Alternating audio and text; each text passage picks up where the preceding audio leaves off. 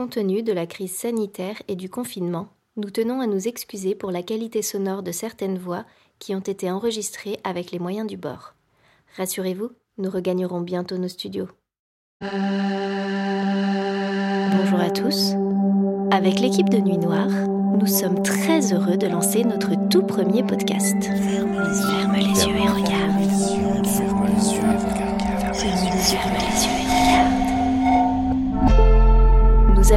Proposer des immersions sonores dans des œuvres d'art. Et bien sûr, il n'y aura rien à voir. Étonnant, non? Ferme les yeux et regarde. Et si on imaginait des histoires à partir de grands chefs-d'œuvre? Et si les œuvres prenaient vie par le son? Comme si nous, humains, avions la faculté de nous transporter dans les tableaux.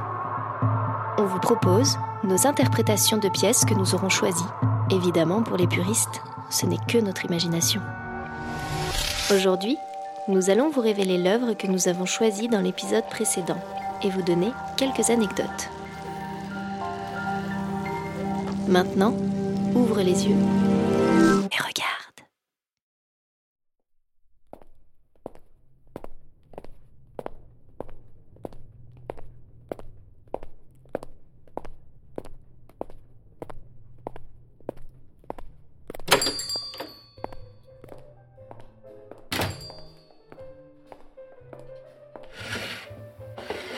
Hello à tous Aujourd'hui on va vous dévoiler l'œuvre que nous avons réinventée dans l'épisode 01.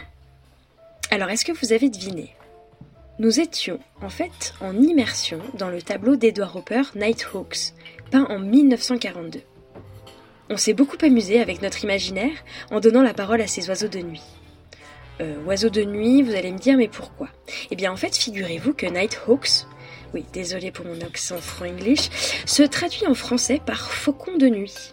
Plutôt joli, non? Et cette œuvre, en fait, c'est pas n'importe laquelle, puisqu'en fait, c'est la pièce la plus connue du peintre américain et elle a marqué le XXe siècle. On va pas trop rentrer dans l'histoire de l'art, mais Hopper se situe dans le mouvement du réalisme américain, qui a connu son apogée dans les années 30, et cela résonne plutôt pas mal avec notre période très incertaine. Et oui, car eux aussi se posaient beaucoup de questions, notamment sur euh, comment regarder le quotidien du pays, euh, réfléchissant sur des éléments d'actualité, des centres urbains, etc.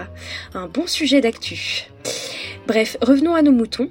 Alors saviez-vous que Edward Hopper s'était inspiré d'une nouvelle d'Ernest Hemingway, The Killers de 1927 eh bien, cette nouvelle a été adaptée au cinéma en 1942 et elle raconte l'histoire de deux tueurs à gages qui attendent leur victime, un ex-boxeur, dans une brasserie. Autre info croustillante pour vous, si vous regardez bien le tableau, vous pouvez voir cette jeune femme accoudée au bar. On peut distinguer qu'elle a une chevelure rousse, une robe rouge, et serait, tenez-vous bien, Jo, la compagne de Hopper au moment de la création du tableau. Mais alors du coup, une question se pose. L'homme qui se tient à proximité, serait-il alors Hopper lui-même ou bien un amant? Plusieurs versions existent pour répondre justement à cette fameuse question. Mais c'est en tout cas un vrai clin d'œil à la relation dite tumultueuse qu'Edward Hopper et Joséphine entretenaient. En tout cas, on espère que cet épisode vous a donné envie de replonger dans ce tableau plein de mystères et qu'on adore énormément. On se retrouve la semaine prochaine pour un nouveau voyage sonore au cœur de l'art. Salut